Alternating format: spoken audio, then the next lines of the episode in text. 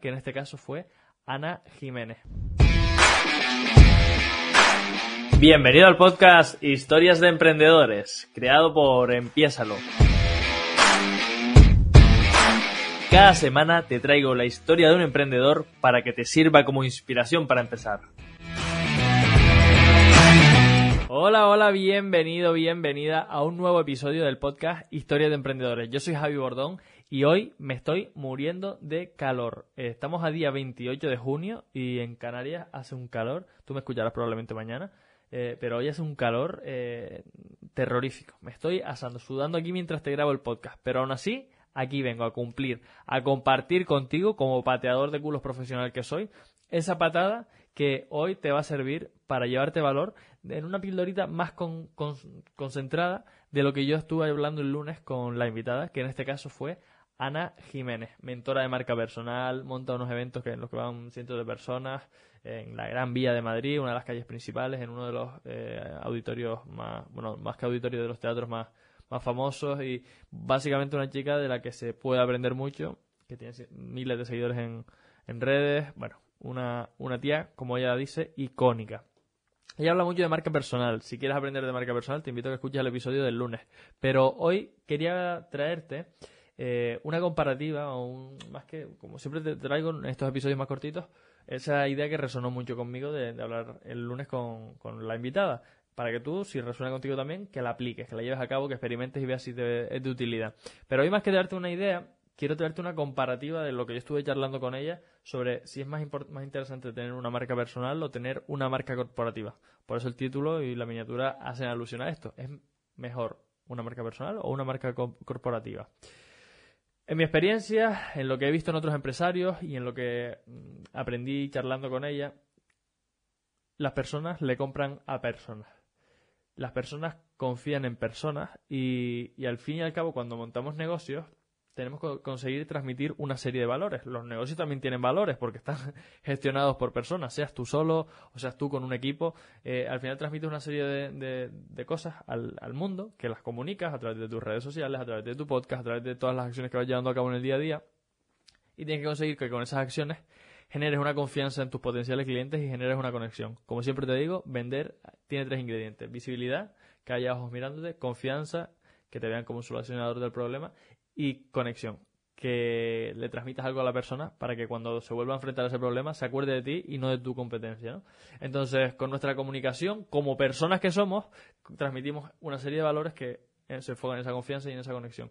Y de Ana, lo que me di cuenta es que yo siempre tenía asociado que, bueno, una marca corporativa es mucho más escalable porque no depende al 100% de ti, porque tiene un crecimiento infinito. Sin embargo, una marca personal tiene esa limitación que, bueno, conectas mucho más y más rápido y más fácil, porque somos personas conectando con personas, pero eh, siempre va a depender de ti, no vas a poder venderla, ¿no? Y Ana me dijo, pero tú fíjate, cuando tú trabajas tu marca personal, al final te estás posicionando, es mucho más rápido, mucho más fácil, mucho más eficiente, y no solo esto, sino que a su vez todas las submarcas que tú puedas crear, como en su caso fue Icónica, o como en mi caso es Empiézalo, o la otra marca, o la otra empresa, o, el podcast Historias de Emprendedores, eh, si el podcast este que genera un formato que no dependa tanto de mí, pues de repente yo puedo traer aquí a alguien que te esté sacando estas pildoritas. Y es un producto que creé yo que mi marca personal ha conseguido que conectes con él, pero se puede delegar y puede dejar de depender de mí al 100%, que es la principal limitación de las marcas personales. Con lo cual, con lo cual, con lo cual, hoy un episodio cortito, me estoy muriendo de calor, me voy a dar una ducha y luego igual me voy a la playa a refrescarme, porque quiero que te quede clara una cuestión. Siempre nos ponemos a pensar en A o en B, blanco, negro, bueno, malo, eh, marca corporativa o marca personal.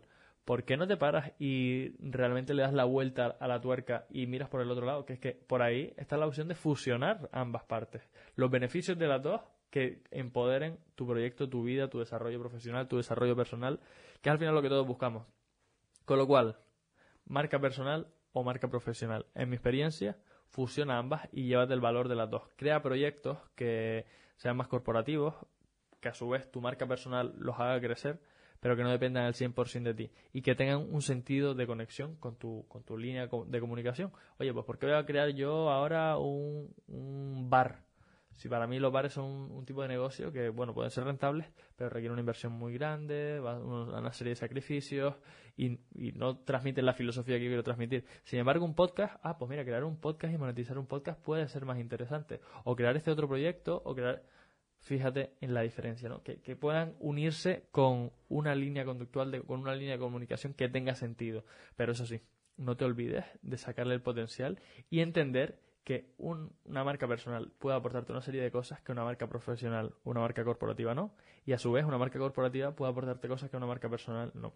Llevado a este punto, como cada episodio, me gusta aterrizar mis ideas en planes de acción que te puedan venir bien a ti, que tú puedas implementar para eh, sacar el máximo provecho a esto que yo te comparto, porque si no, esto se queda en agua de borraja y para mí lo más importante es que le saques provecho a lo que comparto contigo. Y por eso, precisamente, el plan de acción de esta semana es que tú cojas, como siempre, papel y boli o las notas del, del, iPhone o las notas de tu teléfono y que apuntes. Oye, pros de que mi marca personal siga creciendo y solo dedicarme a mi marca personal.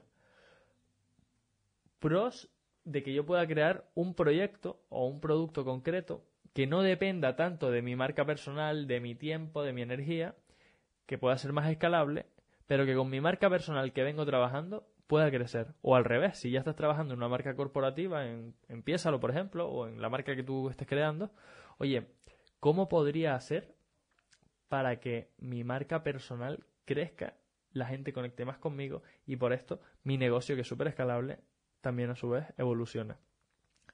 Esta es en una parte de la balanza o esta es en la otra. El plan de acción es que te pares y reflexiones para que veas de la otra parte del valle, ¿qué te puede llevar de valor? Un beso, te mando desde aquí, seis minutitos de, episodio, súper concreto, súper al grano, y me voy a darme una ducha que, que, bueno, ya estoy empapado en sudor. Te mando un beso y nos vemos el lunes con un episodio nuevo. Chao, chao. Ya sabes lo que dice Luis Ramos siempre en su podcast. Pasa la acción. Es ahí donde realmente se generan los resultados.